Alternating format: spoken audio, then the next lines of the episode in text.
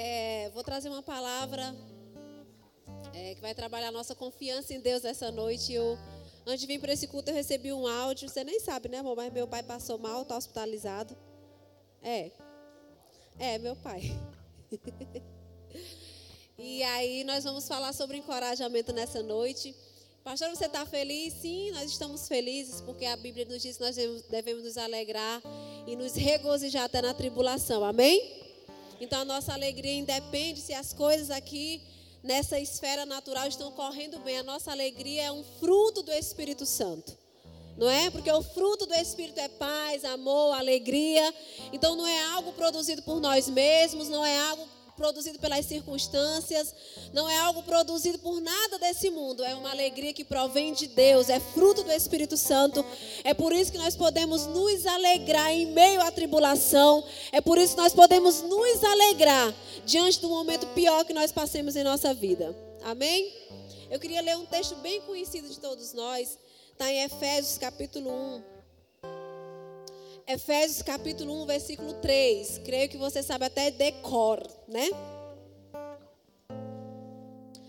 Diz assim: Bendito Deus e Pai de nosso Senhor Jesus Cristo, o qual nos abençoou com todas as bênçãos espirituais nos lugares celestiais em Cristo, como também nos elegeu nele antes da fundação do mundo, para que fôssemos santos e irrepreensíveis diante dele em amor mas eu quero me deter no versículo 3 que diz: Bendito Deus e Pai de nosso Senhor Jesus Cristo, o qual nos. Você pode repetir? O qual nos. O que, que ele fez? Ele nos. Ele nos, lá atrás, nos abençoou. Com o que? Com toda, diga toda. Diga toda sorte de bênçãos eu quero que você diga mais alto: toda sorte de bênçãos. Ele já nos abençoou com toda sorte de bênçãos nas regiões celestiais em Cristo Jesus. Você crê nessa palavra? Quem aqui já se perguntou, Deus, onde é que estão essas bênçãos?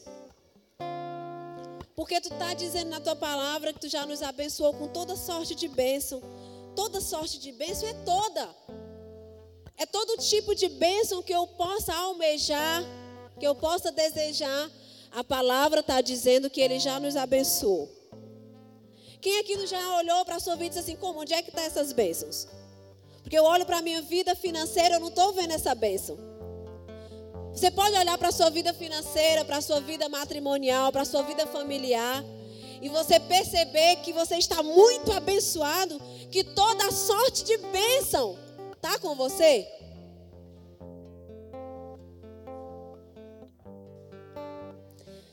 Está, né? Vocês estão, então deixa eu melhorar essa pergunta. Vocês estão desfrutando de todas essas bênçãos? Vocês estão usufruindo de todas essas bênçãos. Mas a palavra está sendo clara. Ele já nos abençoou. Ele já nos entregou. Nós já somos detentores dessas bênçãos. Elas já nos pertencem. E por que então que nós não estamos usufruindo? Por que, que a gente não está vendo essas bênçãos? E o texto responde: elas estão aonde? Onde é que estão essas bênçãos? Responda comigo, onde é que estão essas bênçãos, essas ricas bênçãos? Estão nas regiões celestiais em Cristo Jesus. O fato delas estarem nesse lugar deixou de ser minha? Deixou de ser sua? Mas elas precisam ser acessadas desse lugar. Estão compreendendo? Mas como pastora que é minha, eu não posso usar. Como que a Bíblia pode me dar certeza que é minha se eu não estou usando? Digamos que você receba uma grande quantia em dinheiro e alguém coloque muito dinheiro na sua conta. Recebe, pastora. Muito dinheiro, apóstolo, milhões, né, que nós estamos precisando para fazer algumas coisinhas aí para Jesus na terra. Mas na nossa conta a gente perde a ceia. Como é que a gente vai tirar esse dinheiro?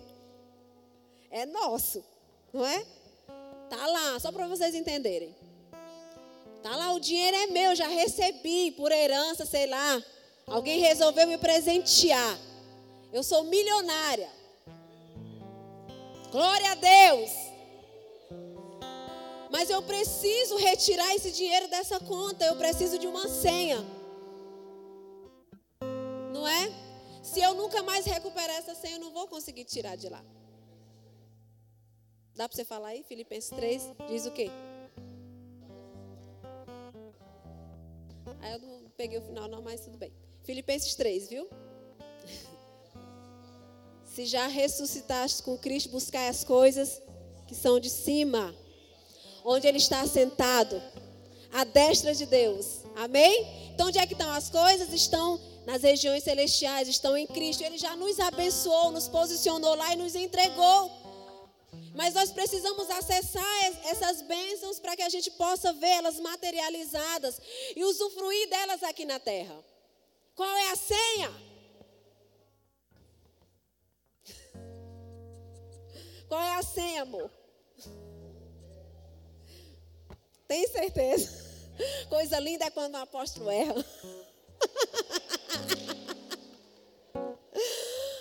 senha? Só duas letrinhas. Qual é a senha para a gente acessar aquilo que já é nosso? Amor, já é nosso, já é nosso. Um filho não precisa obedecer para ele ganhar uma herança. Já é nosso, já é nosso, já é nosso. A senha se chama fé. Fé, é pela fé que nós acessamos, é pela fé que nós trazemos as regiões celestiais, é pela fé que nós usufruímos, é pela fé que nós colocamos a mão no invisível e trazemos para a nossa realidade. É pela fé, não esqueça disso, é pela fé. Não tem como acessar se não for pela fé. Por que, que eu não estou vendo? Por que, que eu não estou usufruindo? Porque nos falta fé.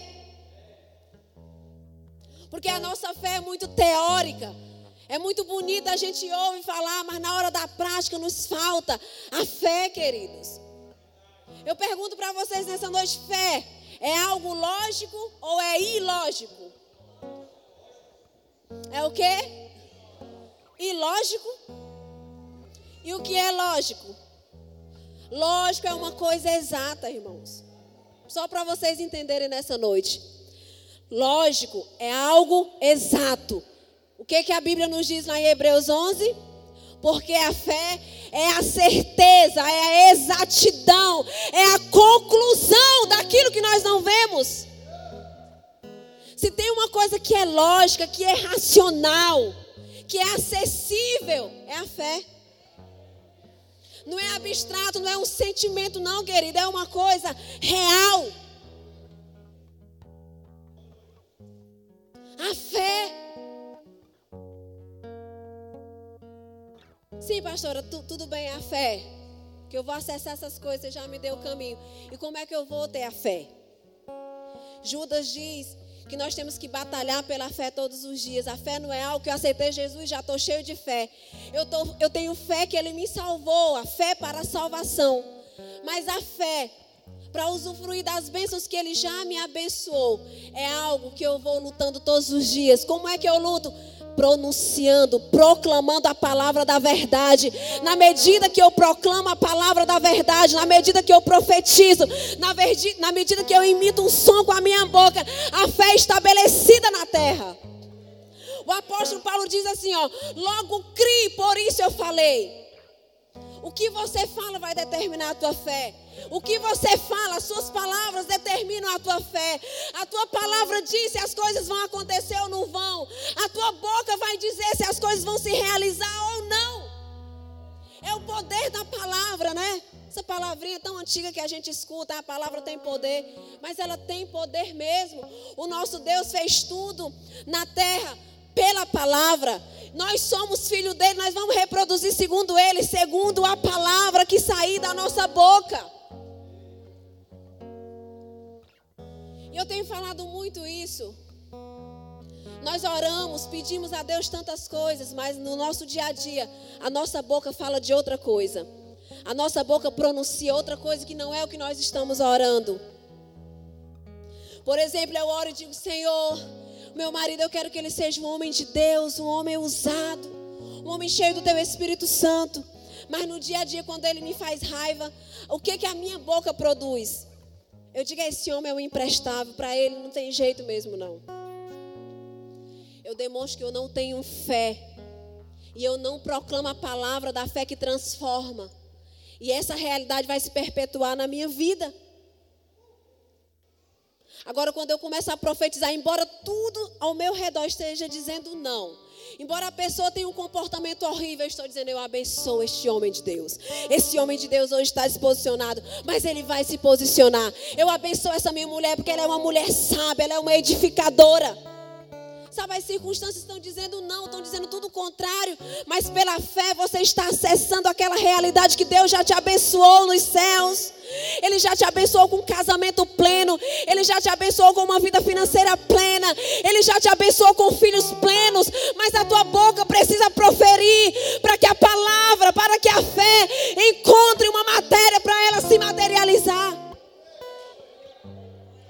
É a palavra, querido, é pela palavra. Como já disse o apóstolo, já, não sei se ele já pregou por aqui, mas quando Deus nos deu o poder da fala, não foi somente para nos comunicar. Vocês sabiam disso? Não foi para nos comunicar. E não foi, pastora? Não foi. Sabe por quê? Porque muitas pessoas conseguem se comunicar sem a fala, não é verdade? Você consegue comunicar alguma coisa com um olhar. Nós temos a comunidade no mundo de surdos e mudos, eles conseguem se comunicar só com a, com a linguagem de sinais. Nós conseguimos dizer para o outro só com o nosso olhar quando nós estamos zangados. Nós conseguimos dizer para o outro quando nós estamos tristes, quando nós estamos alegres, quando nós estamos com disposição, animados, o nosso corpo, a nossa expressão facial fala. Então Deus, quando Ele nos deu a fala, havia um objetivo maior do que a comunicação. Guarde isso no seu espírito. Qual era, pastora? Ele nos deu a fala para que nós pudéssemos criar as coisas a partir dela. Ele nos deu o poder da voz para nós criarmos aquilo que nós quisermos criar a partir dela. Quando ele disse haja luz, houve luz. Quando ele disse haja separação entre céu e terra, tudo foi pelo poder da palavra, querido. E nós essencialmente somos como ele, nós também somos espírito eterno. Vocês acham que ele dá uma maneira diferente para nós de criarmos as coisas, de acessarmos as coisas? Não. Tudo é pelo poder da palavra. Sabe o que a Bíblia nos diz lá em Provérbios capítulo 31? Falando da mulher virtuosa. Tem um versículo lá que passa desapercebido. A Bíblia diz assim: o poder da beneficência está na sua boca. A lei, algumas versões dizem assim, porque a lei da beneficência está na boca dessa mulher. Sabe o que é isso? Tudo que você fala se torna lei. Tudo que você fala se torna realidade. Tudo que você fala passa a governar a sua vida. Provérbios diz que do fruto dos nossos lábios nós comeremos. Ou seja, é do fruto dos nossos lábios que nós teremos prosperidade. É daquilo que sai da nossa boca que nós transformamos ambientes, casas, cidades e até nações. É o poder da palavra. Ah, pastor, eu sou hipócrita de dizer que está tudo bem, se aqui por dentro eu não estou sentindo que está tudo bem. Mas vocês estão cansados de ouvir por aí essa frasezinha que diz assim: a fé não sente, a fé ela sabe, ela tem certeza. Você não precisa sentir que está tudo bem. Você vai criar circunstância através da palavra. Você vai trazer essa realidade que Deus já te abençoou no céu. Você vai arrancar ela de lá e trazer ela para a terra. Porque Deus nos deu uma ferramenta para isso chamada fé, acompanhado com a palavra, a fala. É a fala, querido. Nós podemos transformar qualquer situação. Nós podemos transformar qualquer pessoa. Como é que nós curamos o enfermo quando nós dizemos a enfermidade saia em nome de Jesus? É pela palavra liberada na nossa boca. Quando é que eu faço com que alguém que é todo errado se torne uma pessoa certa? Eu começo a profetizar na vida dele, eu começo a, a afirmar para essa pessoa, a pessoa que ela é essencialmente, a pessoa que Deus sonhou que ela seria. Eu começo a trazer para fora através das palavras. Você é um homem de Deus, você é um homem inteligente, você é uma pessoa cheia do Espírito Santo. E aquilo começa a se materializar, começa a ser a sua realidade. Como é que eu posso prosperar financeiramente se a minha palavra, se as minhas palavras diariamente não são gratas ao pouco que Deus está me dando? Eu não começo a construir realidades através da minha palavra, não começo a acessar as ricas bênçãos do Senhor. Sabe, tá ruim, ai que salário pouco, ai que ai, eu trabalho tanto, eu trabalho tanto. Por que, que você não começa a abençoar? Deus, muito obrigada. Muito obrigada. Essa semente, ela vai semear, ela vai germinar. Ela vai ser 30, 60, vai ser 100. Oh, Deus, obrigada. E aí você começa a criar, irmãos. Criar as coisas através do poder da palavra. Acessar aquilo que Deus já te abençoou. É pela palavra, pela fé que nós trazemos essas bênçãos do céu para nós. Estão lá são minhas, são suas, qualquer um de nós aqui. Nós que nos tornamos filhos de Deus pela fé em Jesus Cristo. Ele liberou essas bênçãos. Juntamente com Ele, numa posição, nós fomos completamente abençoados. Nós podemos ter vida abundante em todos os aspectos da nossa vida. Vida abundante, vida triunfante. Por quê? Porque Ele já deliberou essas bênçãos. Mas nós temos que acessar através da fé. É por isso que nessa noite nós vamos acessar, nós vamos profetizar, nós vamos declarar cura onde houver doença, nós vamos declarar vida onde houver morte, nós vamos declarar prosperidade onde houver escassez, nós vamos declarar riqueza onde houver pobreza, nós vamos declarar as bênçãos, nós vamos acessar aquilo que Ele já nos deu pela fé. Aleluia! O, o sacrifício de Jesus Cristo nós vamos relembrar daqui a pouco através da ceia, queridos não foi só para nos garantir a salvação em Cristo Jesus. Ele veio para que nós tivéssemos vida e vida abundante. Só que essa vida abundante parece que está escrita só aqui na palavra e nós não usufruímos dela, não é verdade? Mas o sacrifício dele foi completo. Ele veio para garantir a salvação, vida abundante, vida eterna com ele, reino. Nós entramos no reino dele eterno por causa desse sacrifício. A Bíblia diz que ele foi enfermo, se enfermou na cruz para a gente ser curado. A Bíblia também diz que ele se fez pobre para que nós fôssemos enriquecidos. Isso está escrito, querido. Ele cumpriu todo o propósito do Calvário para que nós tivéssemos vida plena nele. Vida plena nele. Ele já nos abençoou. Ele já liberou. Por favor, acesse tudo isso pela fé profetizando através da palavra, porque a palavra vai criar tudo que nós precisamos. Amém? Quando você recebe essa palavra nessa noite? Diga amém. Diga eu recebo. Diga, diga, diga, profetize. Aleluia. Eu recebo a minha cura, eu recebo a prosperidade. Eu recebo, Senhor, a salvação na minha casa. Eu declaro a libertação da minha parentela. Eu declaro a prosperidade financeira. Eu declaro, Senhor, a restauração familiar. Eu declaro a restituição, cura. Eu declaro, Senhor, que os meus filhos são discípulos e filhos do Senhor.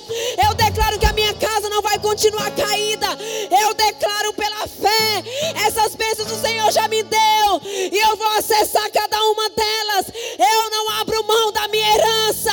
Reba chorecanaraba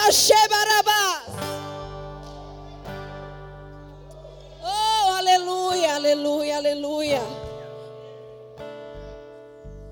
Aleluia. Quem recebe? Aleluia. Daqui para o final do culto eu ia dizer que era fé. Eu ia. Aleluia. Pela fé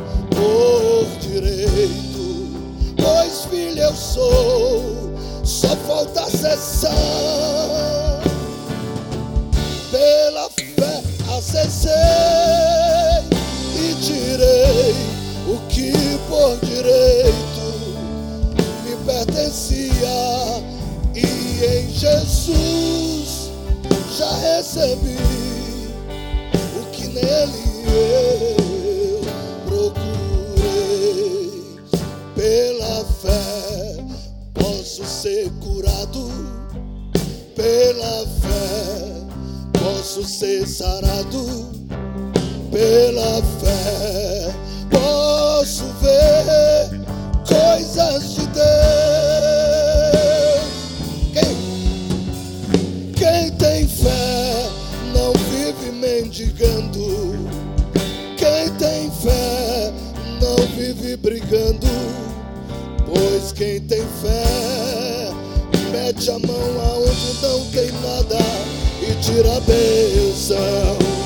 Eu, eu entrei no palácio e prostrei-me diante do rei. Ele disse: Todas as bênçãos já é sua.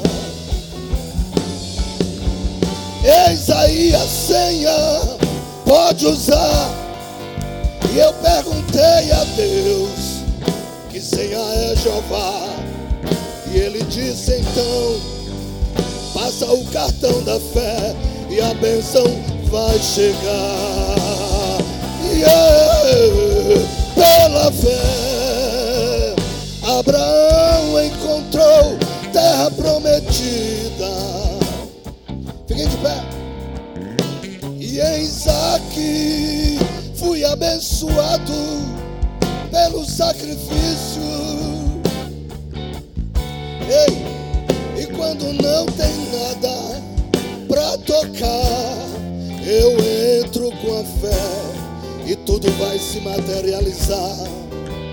A senha ainda é a fé, a fé que te faz acreditar.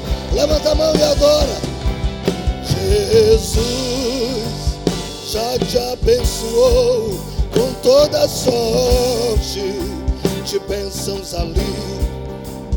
Quem acessa pela fé, coisas de Deus vai fluir. Vidas inteiras podem ser tocadas se você acreditar. Antes do ano acabar, tua família pode aqui estar também acessando pela fé Jesus de Nazaré. E comigo vamos cantar.